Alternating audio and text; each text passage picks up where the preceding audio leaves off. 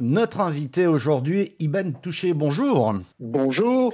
Vous êtes CEO d'Incremis. Peut-être on va commencer par là, puisqu'ensuite on va parler d'une des solutions d'Incremis qui s'appelle Spark Neo. Mais d'abord, Incremis, vous faites quoi? Incremis, donc on est une plateforme SaaS euh, de gestion de campagne SEO qui permet à nos clients de centraliser l'intégralité de leurs efforts pour garantir des résultats d'acquisition de trafic organique. Donc en fait, c'est une plateforme qui couvre l'intégralité du champ SEO, hein, depuis la technique jusqu'au suivi du retour sur investissement, en passant par la définition de la stratégie édito, l'organisation du travail et la production de contenu par de l'IA. Un aspect quand même assez, important au niveau d'un c'est au niveau de l'interface UX, c'est-à-dire qu'on a une interface UX qui est vraiment très simple, très euh, voilà, très travaillée, qui favorise la collaboration euh, entre les équipes et, et, euh, et, la mise en valeur de chacun.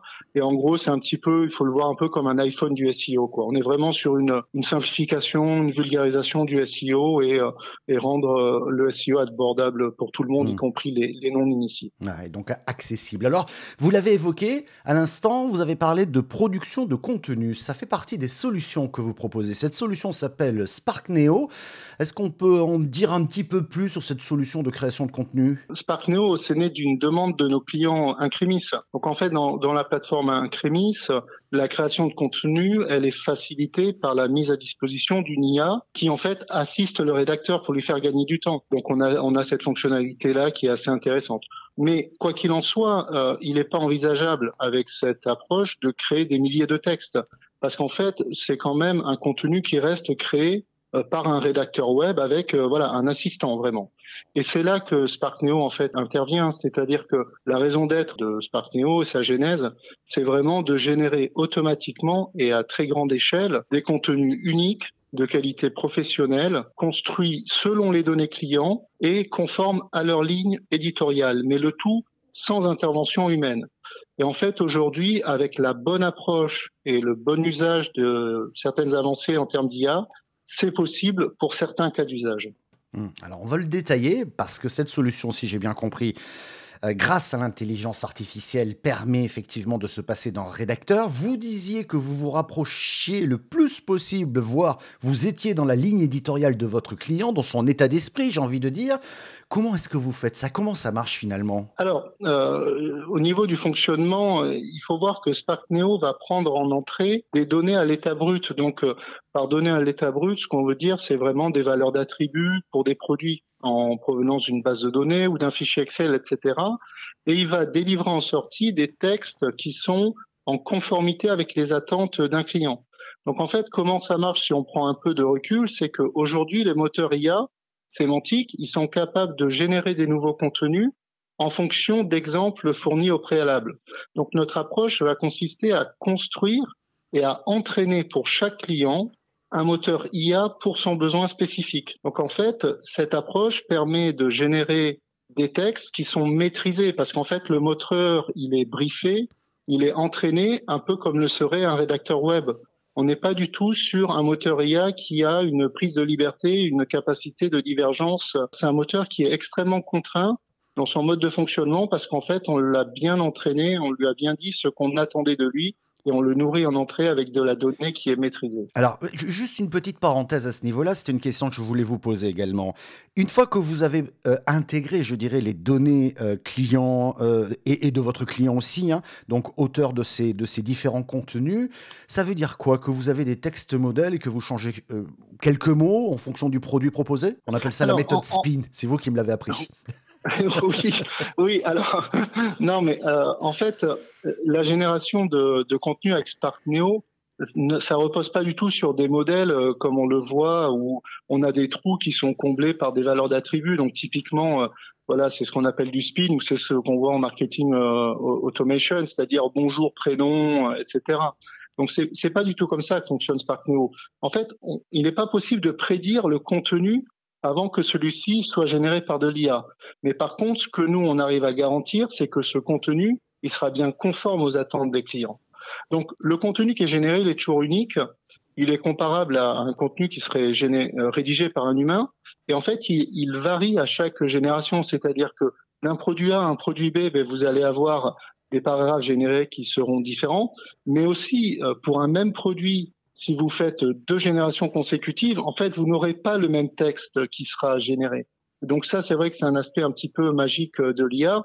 Donc on n'est pas du tout sur un modèle de template avec voilà mmh. simplement des trous dans lesquels on met vert, jaune, bleu donc, pas du tout comme ça que ça fonctionne. Donc des contenus inédits, je dirais. Euh, les, les, contenus que vous produisez, ce sont des fiches produits essentiellement. Enfin, pas forcément des fiches produits, pardon, c'est pas le bon terme, mais autour d'un produit, j'imagine Alors, euh, au niveau des euh, cas d'application, bon, euh, en fait, il faut voir que cette technologie, elle va s'illustrer parfaitement dans des situations où il faut produire un grand nombre de contenus à partir de données métiers. Alors, c'est vrai que les premiers cas usuels auxquels on va penser pour des commerçants, ça va être des pages produits, des pages catégories, des pages mmh. locales, des FAQ, etc. Mais en fait, euh, la réalité, c'est que Spark News se limite pas du tout à ces cas d'usage. Il n'y a pas vraiment de, de, limite de cas d'application. Et ce que l'on dit dans les, euh, enfin, quand on parle avec des prospects, c'est plutôt de leur dire, euh, au niveau de votre société, à quel endroit est-ce que vous aimeriez produire des quantités importantes de contenu, mmh. mais vous ne le faites pas parce que vous savez qu'humainement, ben, vous n'allez pas y arriver parce que bon, gestion de projet, euh, aspect économique, etc. Et c'est là que Spark Neo prend vraiment son, je dirais, prend toute sa valeur ajoutée c'est-à-dire qu'il va être capable de faire ce travail qui souvent est, un peu délaissé euh, au niveau des, clients. Vos clients, vous les accompagnez ensuite dans la publication de ces contenus. J'imagine qu'ils sont pensés pour pouvoir être référencés facilement, mais il y, a aussi cette, cette étape supplémentaire? En fait, il faut voir que quand des clients, typiquement des e-commerçants, vont créer des, des, contenus à grande échelle, euh, ces contenus sont toujours alignés chacun sur un mot-clé euh, spécifique. Euh, dans, par une vocation de ranker sur Google et de, de gagner du trafic euh, organique. Donc, sachant cela, en fait, on a retranscrit dans Spark Neo les mêmes logiques de scoring qu'on a dans la plateforme Incremis. En fait, c'est un score SEO qui permet de s'assurer que le contenu répond au standard SEO pour lequel euh, il, euh, pour le mot-clé pour lequel euh, il, a été construit. Juste question d'humain à humain, si j'ose dire. comment, comment est-ce que vous vérifiez la qualité des contenus Il y a un moment où on se dit que là, la machine nous dépasse un peu quand même. la réalité, c'est que c'est, pas vraiment comme ça que ça va fonctionner. C'est quand on va faire un projet Spark New avec un client, au départ, bon, ben, il y a un, volume très important de, de contenu à faire et il sera difficile de relire l'intégralité de ce contenu. Donc, ce que l'on fait, c'est qu'en fait, on va travailler sur une échelle plus petite, un échantillon avec le client. Et à partir de là, sur la phase d'entraînement du moteur et de feedback et de d'affinage hein, de ce moteur pour bien répondre aux besoins du client, on va travailler avec le client, faire une première version, il va faire un feedback sur ses premiers textes, faire une deuxième version, faire une troisième version, etc., mmh. jusqu'à ce qu'il soit pleinement satisfait sur l'échantillon. Et après, on passe à l'échelle. Bien sûr, et puis le moteur, j'imagine qu'il s'auto-alimente, qu'il devient de plus en plus intelligent et, que par définition, il finit par, euh, une fois que vous lui apportez deux, trois petites corrections, il finit par les intégrer et donc euh, ensuite faire des contenus, je dirais, tout à fait euh, publiables, quoi, immédiatement, quasi. Oui, oui, tout à fait. Enfin, la réalité, c'est que les, les, contenus dès la V1 sont publiables. Mmh. Mais sont-ils ceux qui a été attendu par un client? C'est vraiment un, un autre niveau. C'est-à-dire que euh, Spark Neo ne va jamais générer du blabla impubliable. Spark Neo va toujours générer un texte qui va être en, en, corrélation avec le brief tel qu'on lui a décrit. Hmm. J'ai deux petites questions, le temps passe très vite, mais c'est passionnant ce que vous nous racontez. Euh, j'ai deux petites questions. Quelle est votre différence entre votre solution et les nouveaux arrivants? Je, pense à, à ChatGPT 3 par exemple ou autre Oui, alors c'est un sujet intéressant parce qu'on nous pose souvent la question. Alors OpenAI et donc euh, ChatGPT et puis en fait le moteur euh, GPT-3 qui est derrière hein, sont des solutions qui sont déjà génériques qui apportent des réponses qui sont génériques en fonction de leur propre base de connaissances. Et donc avec plus ou moins de succès. Bon, je ne vais pas aller trop dans le détail là-dedans, mais il y a toujours, vous savez, des gens qui vous expliquent que ça marche bien et d'autres qui montrent que ça marche pas bien. Mais en fait, globalement, il n'y a pas de personnalisation. Spark News, c'est vraiment fondamentalement très différent. C'est-à-dire qu'en fait, on utilise les moteurs IA d'OpenAI exclusivement dans leur capacité de génération de texte. Et ils ne représentent, euh, ce moteur IA, qu'une composante parmi beaucoup d'autres dans l'ensemble technologique de Spark Neo, c'est-à-dire qu'au-dessus, on a beaucoup de briques technologiques qui sont sur ce moteur. Dans Spark, il est extrêmement contraint, déjà au niveau de sa donnée en entrée, et ensuite du texte attendu en sortie. C'est-à-dire qu'en gros, il sait quel texte on attend de lui. C'est pas du tout au petit bonheur la chance on va demander à ChatGPT de nous générer une description il va nous générer quelque chose et puis on espère que c'est ce que ce que l'on veut. Donc euh, Spark Neo, c'est vraiment du B2B, c'est-à-dire on a un niveau d'exigence de qualité, de consistance, de résultat, on ne peut pas générer du n'importe quoi.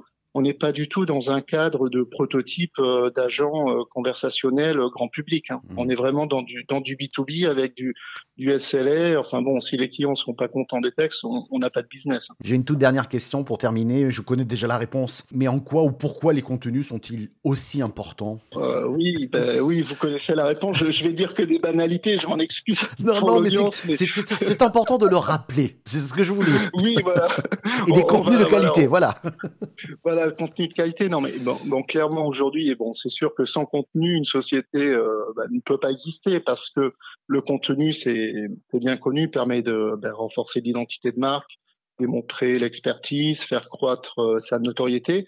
Donc typiquement au niveau d'un site euh, e-commerçant, si vous arrivez que sur la partie conseil, il n'y a pas grand-chose et que les fiches produits sont vides, bon ben déjà vous allez avoir un problème de référencement, donc vous allez avoir moins de trafic.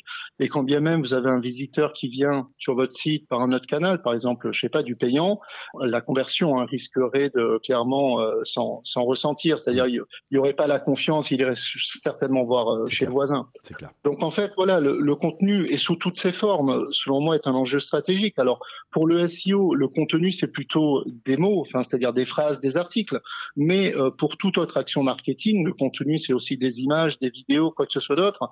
Si vous n'avez pas euh, ce, moteur-là pour générer ce contenu, euh, il est difficile, selon moi, d'être présent et d'être visible. C'est clair. Merci beaucoup pour cet écéclairage. Ben, Merci, C'est moi qui vous remercie. Merci. À très bientôt.